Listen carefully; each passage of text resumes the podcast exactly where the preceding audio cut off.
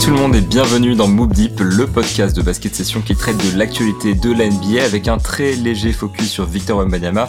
Mais justement, aujourd'hui, je vous l'avais promis depuis un moment, on va s'éloigner un petit peu de tout ça, on va s'éloigner des Spurs de Victor on va quasiment pas en parler aujourd'hui.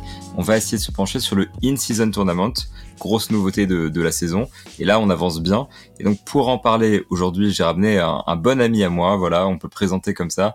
Euh, Luca, du coup, qui travaille euh, notamment pour le roster, qui écrit là-bas, qui est aussi chroniqueur dans Le Carton, le podcast de, l'analyste, où euh, parfois on, on, échange des petites joutes avec, avec notre ami Hugo. Donc voilà, Luca, avec qui j'ai pas mal bossé. Luca, comment ça va? Bah, ça va super bien. Et toi? Ah, écoute, ça va. Je te disais en intro un peu, euh, un peu fatigué avec le rythme de, de l'NBA, avec les défaites des Spurs. Je fais une grève du sommeil en attendant que les Spurs regagnent un match, mais ça commence à durer un peu longtemps. Euh, mais bon, c'est pour ça que je voulais me pencher sur d'autres choses, je voulais me changer les idées. Et je trouvais que c'était cool de, de, parler un petit peu du In-Season Tournament parce que, mine de rien, euh, c'est vraiment la grosse nouveauté de la saison dans le format. C'est vraiment la grosse nouveauté un petit peu dans, dans les ajouts de la ligue. Il y a un truc un petit peu opaque aussi pour les gens, j'ai l'impression. Toi déjà, est-ce que euh, tu as bien aimé Juste pour poser la question comme ça, est-ce que tu as bien aimé? Est-ce que tu as compris en... comment ça ouais, bah, Déjà, moi j'ai adoré quand ça a été annoncé parce que bah, ça rajoutait un peu de compétition dans, dans la NBA. Et euh, après, les règles, c'est vrai qu'au début c'était un peu flou. Maintenant, bon, je pense que tout le monde les a, hein, avec les. Je sais pas si tu voulais les présenter ou quoi, mais. Euh, je, vais, je vais présenter un peu parce que moi, figure-toi que j'ai posé la question à des gens qui étaient à San Antonio. Donc moi, j'ai vu des matchs d'une season tournament pour de vrai. Et à chaque fois que je voyais le parquet, je me disais, il faut que je fasse un podcast pour en parler. Et j'ai interrogé des gens par rapport euh, au in-season tournament. Et euh, la plupart des gens sur place, donc qui payent leur billet pour voir le match que j'ai interrogé, ne comprenaient pas ce qui se passait. Ils, étaient en mode, ah, mais c'est les matchs en plus. Alors non. Le in-season tournament, ça se, ça s'imbrique vraiment dans, dans la saison régulière. Et donc là, on vient d'arriver au bout de la phase de, de groupe euh, qui est vraiment c'est juste des matchs de saison régulière avec un on va dire avec un parquet différent, avec un enjeu différent, et donc qui compte pour la qualification euh, pour la suite. Et donc là, on a enfin les équipes pour les phases éliminatoires. Et donc à ce stade-là, en fait, ça se joue sur élimination sèche, un petit peu comme euh, les coupes européennes, ce qui se fait dans le foot notamment. Et donc le format est très inspiré de ça. On a huit équipes qui sont en lice, deux côtés du tableau logiquement. Et à partir de là, chaque victoire te fait avancer d'un rang. Là, on est encore euh, au quart de finale.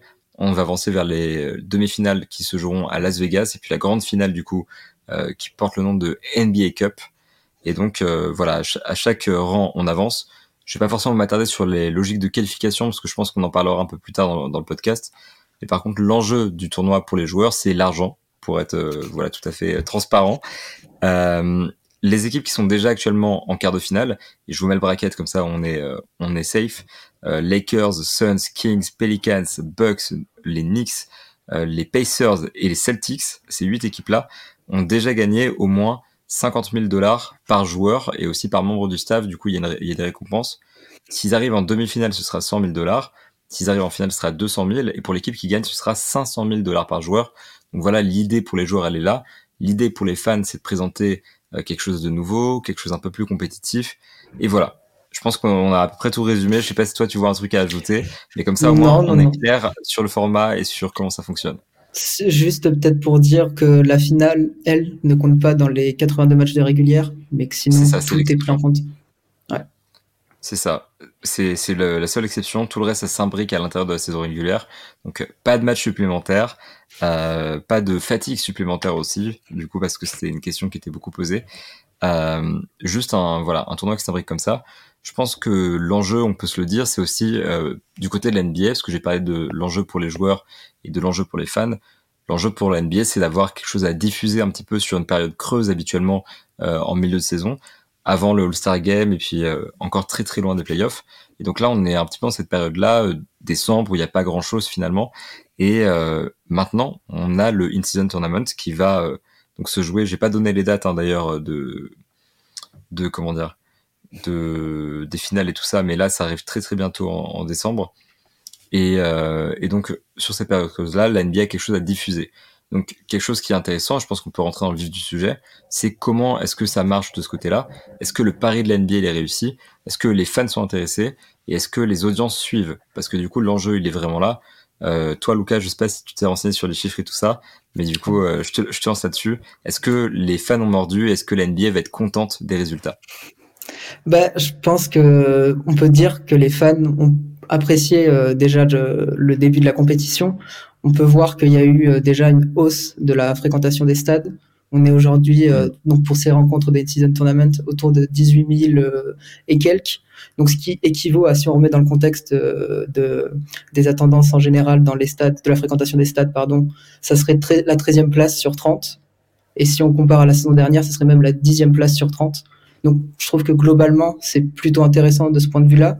Il y a également du ah, point de vue téléspectateur. Un record en formation, d'ailleurs, cette annonce-là en, novembre, c'est un record dans l'histoire de la Ligue. Ça, c'est, je pense, un truc important à préciser. Après, les salles deviennent plus grandes, hein, donc ça compte aussi. Hein, mais voilà. Historiquement parlant, ça se pose là, quoi. Ouais, c'est ça. Et puis, t'as, donc, il y a les personnes qui viennent au stade, mais il y a également les personnes qui regardent les matchs, ou euh, que ce soit les réseaux sportifs régionaux, il y a une hausse de plus 20% par rapport à la saison dernière à la même période. On a le NBA League Pass, plus 25% également. Donc, en fait, toutes ces stats montrent qu'on a ben, une, une, volonté des fans d'aller voir ces, ces, événements, de regarder ces événements. Et on le voit également sur les réseaux sociaux, où avec 3,9 milliards de vues pour les vidéos qui ont été diffusées. Donc c'est juste impressionnant. Et ça montre qu'en fait que les, les, fans sont attirés euh, par ces rencontres, là où précédemment, ils pouvaient euh, bah, enfin, ne pas prêter attention à ces rencontres de début de saison, justement parce qu'on sait que c'est à ce moment-là que les équipes commencent doucement, etc. Mais c'est vrai que quand tu regardes les audiences exactement, euh, tu l'as dit, ESPN TNT, les, les diffuseurs qui sont aux États-Unis, ils ont une hausse de 26% par rapport à l'année dernière. Euh, il y a 1,5 million de personnes en moyenne sur chaque match de, de Incident Tournament. 26%, un quart d'augmentation, c'est énorme en fait quand on parle d'une entreprise comme l'NBA, qui a déjà une part de marché assez importante, qui diffuse déjà sur euh, antenne nationale. Donc mine de rien, euh, le, pari est complètement réussi. On voit que les fans ils regardent beaucoup plus. Euh, je pense que, enfin, t'as as fait le tour globalement de, tous les chiffres en fait. Et c'est là qu'on voit que ah, mine de rien, le, pari est complètement réussi et surtout avec l'approche de la renégociation des droits TV qui va arriver euh, dès la fin de l'année, la question va se poser vraiment. On va pouvoir commencer à en, discuter clairement. Euh, avoir cette nouvelle compétition qui booste encore les audiences et on n'a pas encore vu les audiences des finales mais qui reste qui risque d'être supérieures quand même euh, par rapport à tout ça parce que ça reste que des matchs de saison régulière de qualification euh, quand c'est la Coupe de France euh, parallèle un peu foireux parce qu'il n'y a, a, pas le, le, côté historique encore, mais quand c'est la coupe euh, la coupe de France de, de, foot, évidemment, la finale elle est euh, dix fois plus regardée que le reste. Là, je pense qu'on peut peut-être pas attendre euh, les mêmes proportions, mais qu'on peut quand même se dire que la finale de, de la NBA Cup, elle va être vraiment très très regardée par rapport aux autres matchs. Donc on pourra voir comment ça se passe là-dessus. Et donc la NBA a vraiment créé un vrai produit intéressant, un vrai produit qui se vend pour elle et pour les fans qui est cool à regarder parce que les gens ne cliquent pas de manière déraisonnable. Et justement, euh, le deuxième point pour moi de parmi les choses un peu positives, c'est le côté un petit peu compétitivité, dans le sens où euh, les joueurs en fait ont pris la chose sérieusement. Les équipes ont pris la chose sérieusement, se poser la question de est-ce qu'ils vont vraiment le jouer. Ils l'ont vraiment joué. C'est ça aussi qui contribue euh, à ces audiences, c'est que il y a vraiment un enjeu à chaque match. Et toi, je sais pas si ça vraiment frappé à, à ce niveau-là, mais moi j'ai vraiment trouvé que la plupart des équipes peut-être pas toutes, mais la plupart des équipes étaient plus engagées dans les matchs de, de in-season tournament. Euh, ouais, ben clairement, c'est un point, je pense qu'on a tous remarqué. Déjà, euh, bon, il y a les nouvelles règles de load management, mais juste ça, on a cette sensation que les stars sont beaucoup moins mises au repos. On a des joueurs qui sont impliqués. On a vu les interviews euh, dans les vestiaires de, LeBron James là, où bah, il était fier de dire qu'il se battait pour les 500 000 euros, etc. Et on a de, belles rencontres, on a de belles surprises. Indiana, par exemple, qui est un peu l'équipe surprise du début de saison, mais qui, personnellement, je trouve, incarne vraiment cet esprit euh, Coupe de France, on va dire. Ouais, bah, C'est ça, d'équipe qui propose, qui, qui fait la surprise, etc. Et bah, finalement, on a vraiment du, du, super basketball qui est proposé à une période de la saison où habituellement, faut le dire, on n'a pas l'habitude de ça. On a l'habitude de voir justement des gros écarts parce que les équipes sont en train de se mettre en route. Là, non, non, pas du tout. On a, enfin, on a eu des rencontres qui ont été marquantes. Je pense notamment aux Warriors Kings, qui a, a marqué beaucoup de personnes. Euh, Les matchs peux regarder d'ailleurs hein, du Ouais, c'est ce que, ouais, c'est ce que je, ce que j'avais cru voir. on se complète, voilà. c'est ça.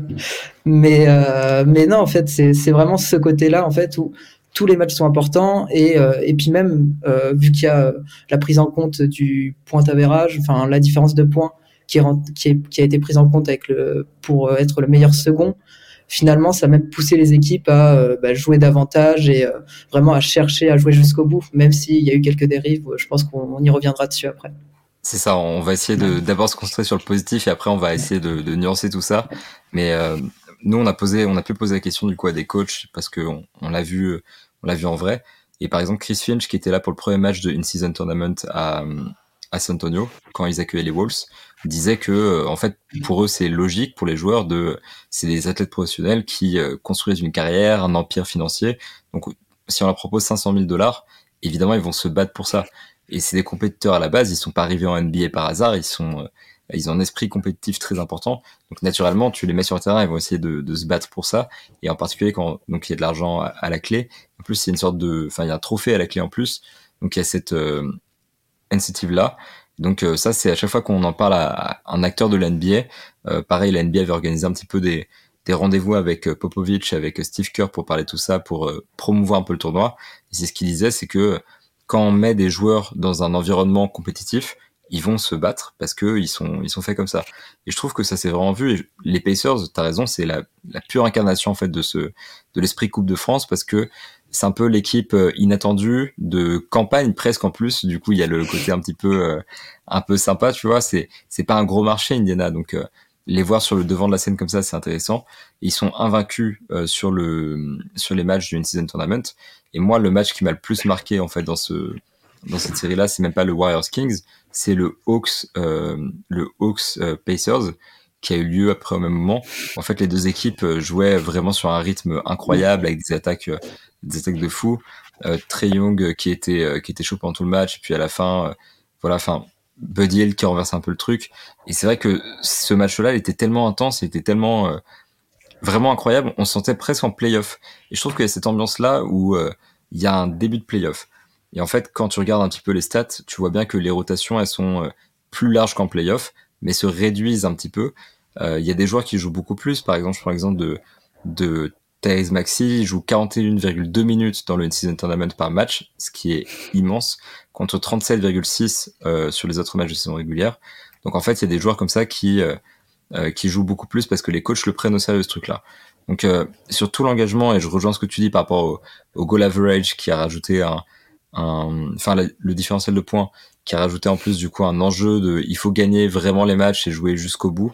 Euh, Là-dessus, le pari il est complètement tenu et euh, je trouve que l'NBA a vraiment bien fait parce que le résultat, moi, il me convainc complètement sur le plan sportif. Ouais, ouais c'est ça. Et puis, j'aime beaucoup aussi l'idée de d'avoir un, un, des finales qui vont se jouer sur terrain neutre. Ouais, tu vas à Las Vegas, en fait, c'est vraiment un trip que tu as au milieu de la saison. Et finalement, c'est Incident Tournament, il peut permettre de créer des histoires. La NBA, elle est sans cesse en recherche d'histoires. Et euh, finalement, ben, ce, le fait d'aller se déplacer pour aller gagner un titre, c'est hyper intéressant. D'autant plus qu'il y a aussi des enjeux euh, euh, sportifs euh, pour, du point de vue des joueurs, où tu peux être nommé MVP du tournoi, que tu peux être nommé dans l'équipe du, du, tournoi.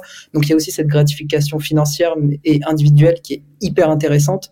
Et moi, j'ai également cette idée que aujourd'hui on est à, on est à Las Vegas, mais peut-être que ce Incident Tournament, il peut être l'opportunité pour la NBA d'aller voir plus loin, d'aller voir à l'étranger peut-être euh, de commencer euh, au Mexique, euh, peut-être même d'aller en Europe ou en Asie progressivement. Et donc en fait, c'est de continuer à s'étendre et tout en ayant un produit sportif qui est super. Là où d'habitude les, les, rencontres à l'étranger, euh, donc le NBA Paris Game est un match de régulière parmi tant d'autres.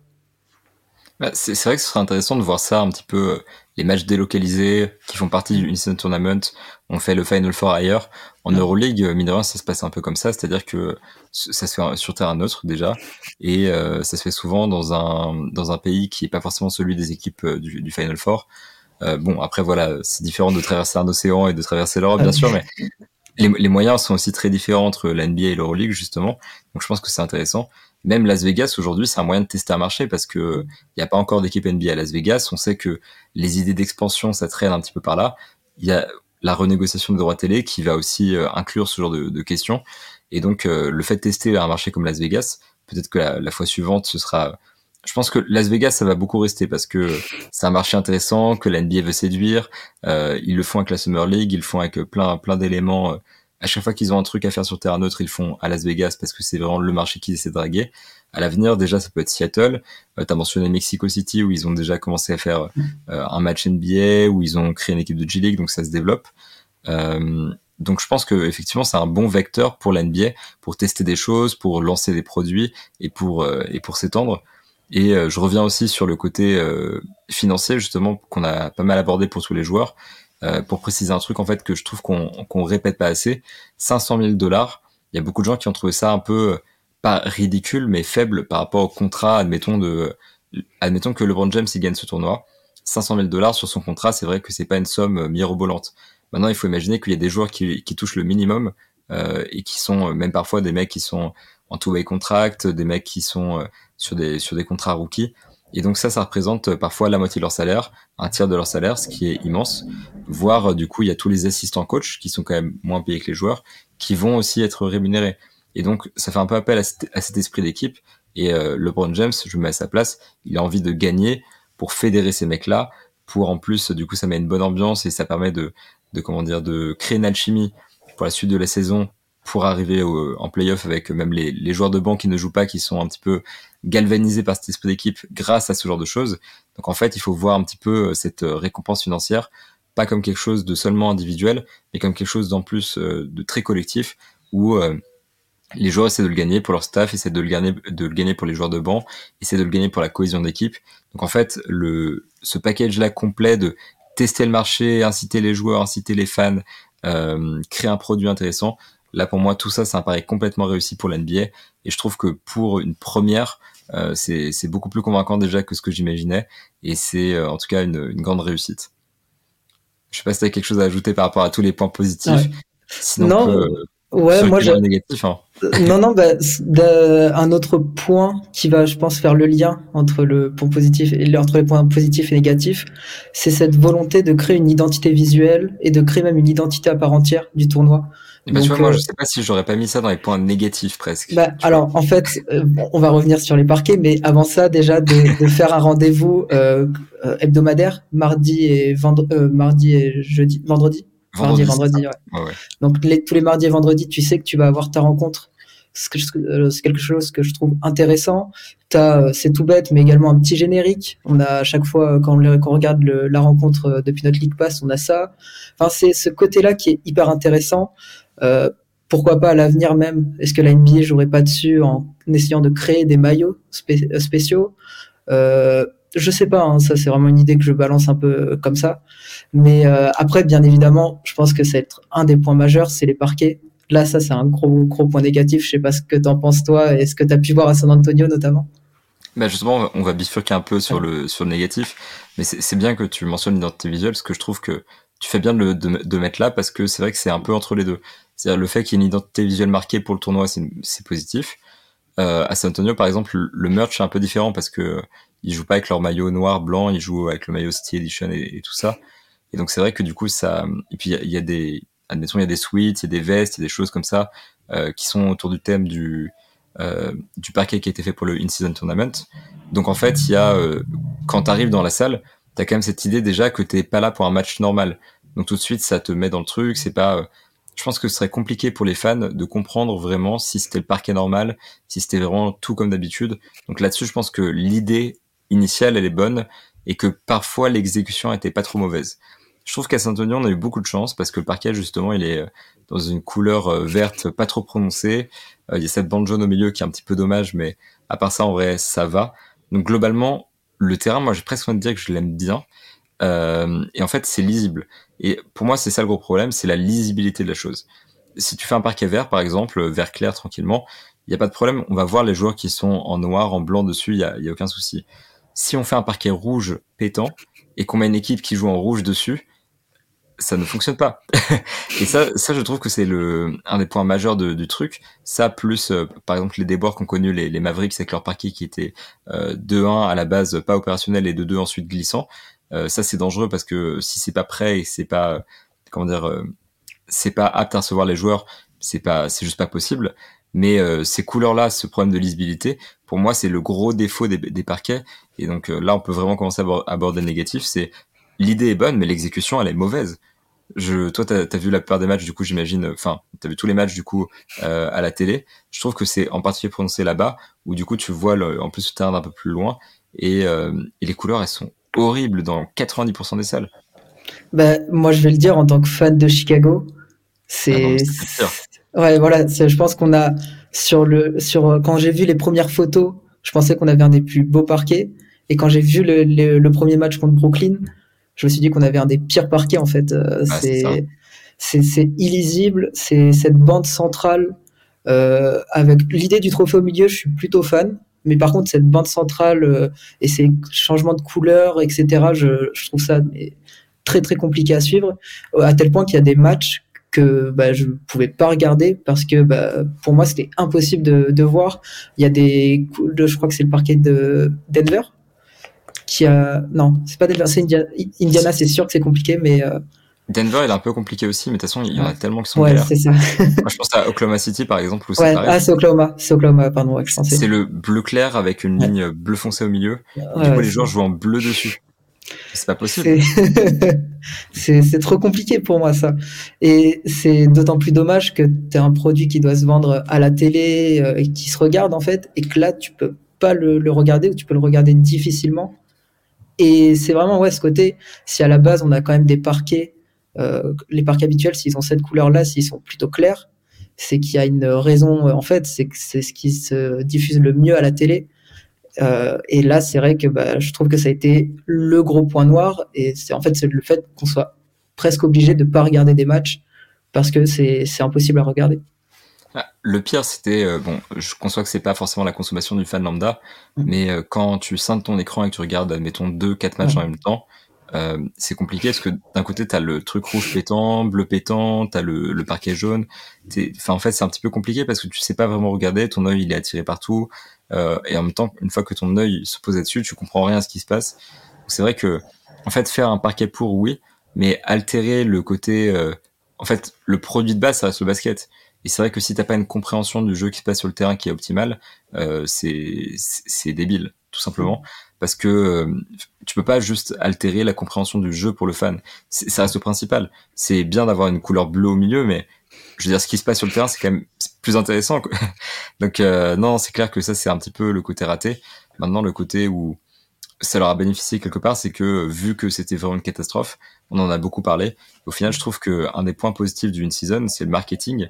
Euh, ça marche très bien. D'ailleurs, je suis allé à New York et euh, un des trucs, un des premiers trucs que j'ai vu en sortant, c'est t'as un énorme billboard avec euh, une season tournament et, une pub de fou pour ça. Donc, je pense qu'aux États-Unis, il y a eu un gros matraquage pour que ça passe. Et ça, ça fonctionnait.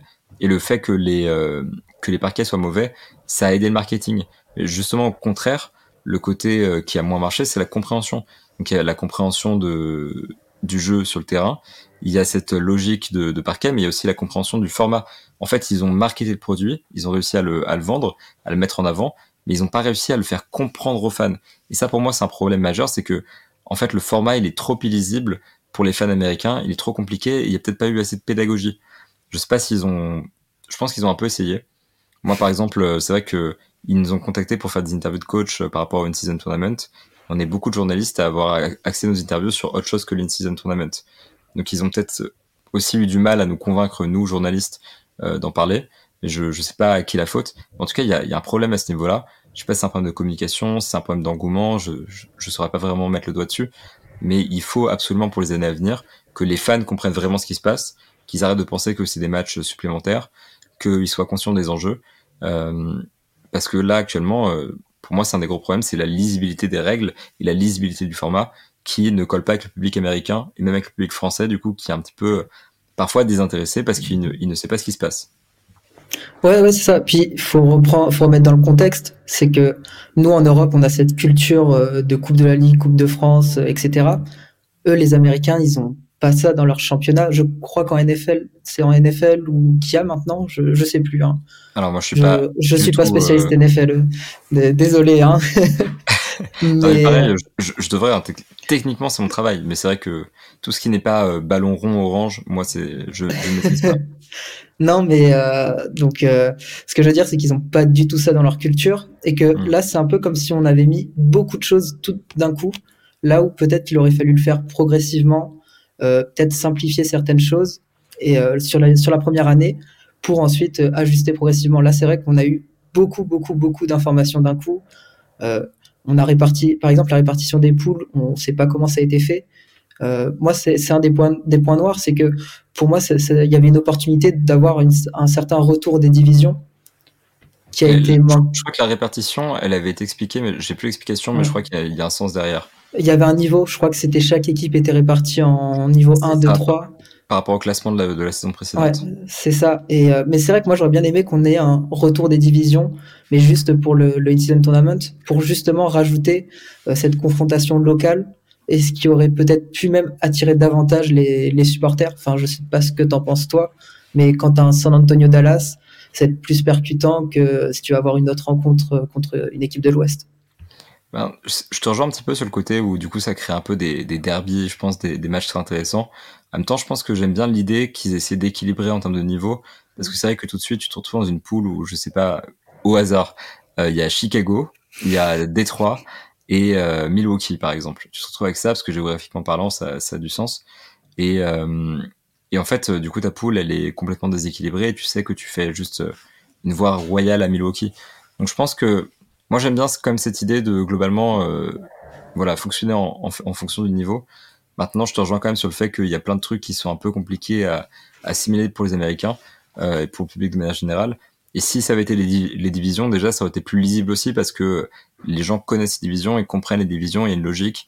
Comme tu dis, si Dallas et San Antonio s'affrontent, euh, non seulement les fans ils sont motivés, mais en plus ils comprennent parce que ils, en fait, euh, c'est facile. Si le Incident Tournament, c'est tu vas taper les équipes du Texas quand tu es au Texas, voilà quoi, ça, ça coule de source.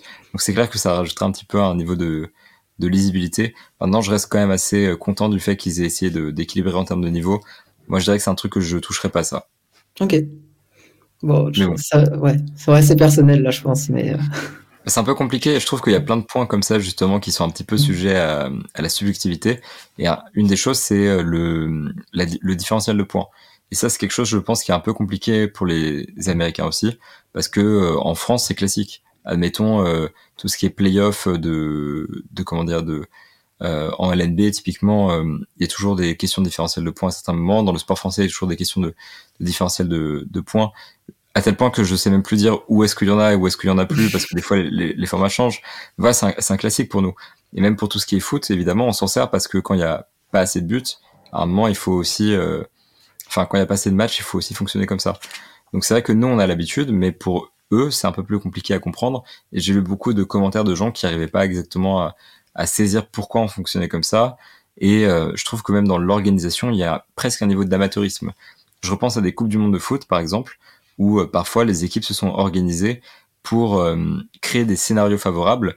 Euh, parce que en fait il y avait des questions de différentiel de points et si X équipe euh, gagne par temps et eh ben ça fonctionne bien si X équipe perd par temps ça fonctionne bien donc les équipes s'entendent des équipes qui jouent pas l'une contre l'autre s'entendent pour euh, que certains scénarios favorables puissent passer et ça ça n'a pas été fait euh, cette année en NBA mais ça aurait pu parce que les matchs se, font à des horaires différents et ça en, en Europe dans les années peut-être 50 on a compris qu'il fallait jouer les matchs en simultané parce que euh, sinon ça ça fonctionnait pas. Il y aurait des euh, il y aurait des, des, négociations derrière, il y aurait des, des ententes euh, déloyales. Et ça, la NBA l'a pas fait. Et je pense que quand tu es la NBA, tu peux pas juste refaire le chemin qu'a fait le foot euh, au XXe siècle. Euh, tu peux pas juste te, te, développer de la même manière comme si rien n'avait été fait à ce moment-là. Euh, tu dois t'inspirer de ce qui a été fait dans ce monde-là parce que c'est déjà ton inspiration de base. Et tu dois déjà prendre ces mesures de précaution. Donc ça, je pense que si le in-season tournament devient plus gros à l'avenir, il faut que tu joues euh, les matchs qui comptent en simultané parce que sinon, euh, c'est pas possible. Et donc ça, pour moi, c'est un gros point qu'il faut changer ou euh, peut-être qu'il faut changer le différentiel de, de, points, je sais pas. Mais euh, parce que à terme, ça peut poser problème.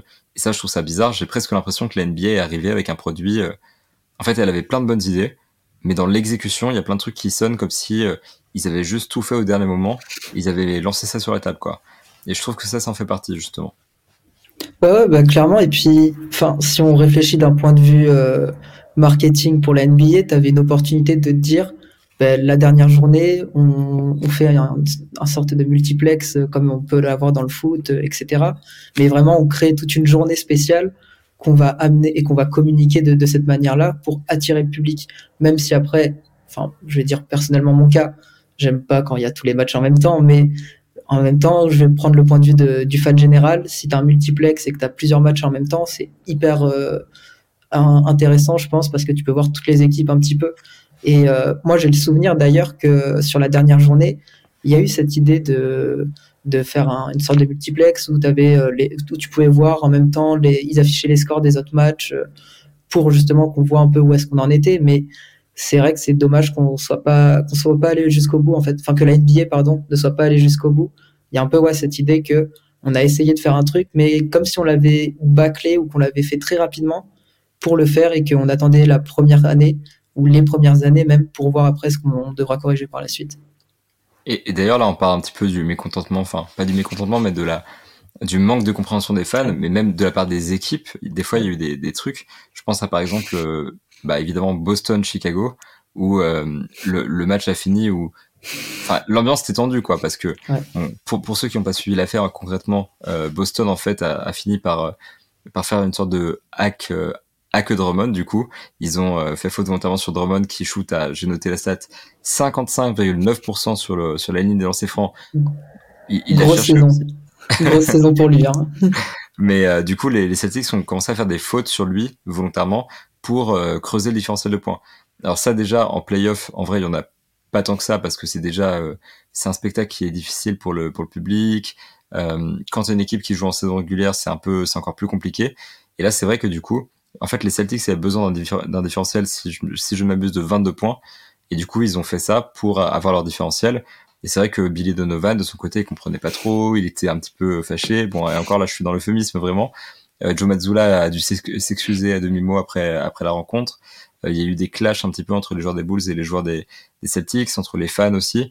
Donc c'est vrai que même au niveau des équipes, il y a presque un niveau d'incompréhension où euh, Billy Donovan ne comprenait pas ce qui se passait quasiment sous ses yeux et avait du mal à en fait à l'accepter parce que les intérêts de Boston et les intérêts de Chicago étaient complètement divergents. Chicago avait plus rien à faire, Boston devait absolument gagner ce match à la plus grosse des marges. C'est vrai que ça c'est un peu compliqué. Donc là, même à ce niveau-là, c'est galère. Et dans l'organisation des équipes, il y a un deuxième truc, moi, que je trouve un peu dommage, c'est qu'ils ont fait en sorte qu'il y ait aucun euh, match de in-season qui soit la deuxième partie d'un back-to-back, mais certains matchs de in-season étaient la première partie du back-to-back. Et ça, pour moi, c'est un problème majeur parce que, en fait, si tu veux que les, que les joueurs jouent plus, que les équipes euh, réduisent leur rotation, que, en fait, elles jouent un peu comme en playoff, tu peux pas mettre un back-to-back le lendemain. Et surtout quand il y a une question de différentiel de points.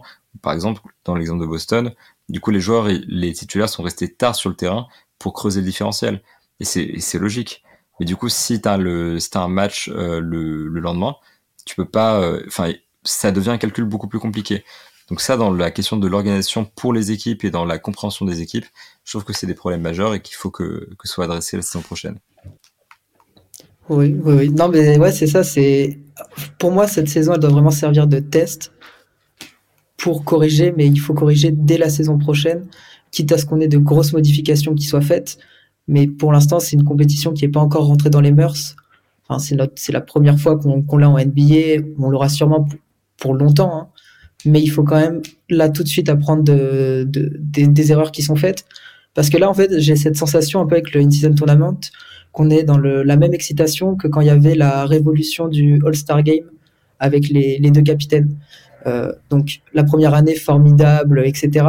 Et en fait, on a vu que très rapidement, si on si on, si on continue pas, pardon, de mettre en place des changements, de alors c'est des contextes différents hein, quand même, mais si on fait pas évoluer la chose continuellement, finalement, il va y avoir un essoufflement et on va arriver sur euh, des matchs et une compétition qui va perdre euh, d'intérêt finalement. Non, c'est vrai que au final, le, le All-Star Game, ils ont fini par revenir à la formule d'avant. Et euh, le in-season, si ça prend pas d'une certaine manière, c'est différent parce qu'il y a, il y a des mm. enjeux de diffusion qui sont différents, il y a des enjeux d'exploration du marché qui sont différents. Mais euh, c'est vrai qu'en termes d'audience, ça peut devenir compliqué. En termes de d'organisation, ça peut se compliquer encore. je suis d'accord avec toi, il faut éventuellement expérimenter encore, d'ailleurs, mm. euh, et en tout cas faire des gros changements, ne serait-ce que sur les parquets, parce que vraiment c'est pas possible. Mais mais là c'est vrai que au moins ça servira de base et la saison prochaine on peut espérer avoir un produit un peu plus fini. Mais là déjà du coup en ayant ses points positifs et ses points négatifs, personnellement j'ai l'impression que c'est plutôt réussi. Je sais pas quel est ton avis là-dessus, mais quand je dresse le bilan global, je trouve ça plutôt plutôt séduisant quand même. Ouais, c'est ça. Ben, nous, on va vraiment se baser sur l'aspect sportif avant quand même l'aspect communication. Et il faut dire que, en tant que fan, observateur, on est hyper satisfait de, de ce qu'on voit sur le parquet. Il y a des petites choses à améliorer, mais en même temps, là, c'était une année crash test en soi. Donc c'est normal qu'il y ait des, choses à, changer. Et heureusement, même j'ai envie de dire, euh, sinon il faudrait s'inquiéter. Mais, euh, mais donc du coup, ouais, moi je suis, vraiment content parce que ça, rajoute de l'intérêt là où euh, en régulière, on a, comme tu as pu l'évoquer, hein, on a un creux en décembre-janvier. Mis à part les matchs de Noël, c'est le seul moment où il y a un regain d'excitation, mais cette période-là est très compliquée en, général pour les fans parce qu'on a passé l'excitation de début de saison et on est encore très loin des playoffs. Hein. Je sais plus euh, où est-ce que j'avais vu, mais c'est un fan qui expliquait bah, la saison régulière, c'est neuf mois enfin, je veux dire, une saison NBA dure neuf mois. Donc, tu as le temps, en fait, qu'il y a tellement de choses qui se passent que bah, les playoffs sont dans longtemps à chaque fois. Et donc, c'est ce côté-là, bah, le Incident Tournament rajoute cette, excitation-là. Après, personnellement, j'avoue que j'aurais aimé avoir peut-être un ou deux matchs de plus, je sais pas.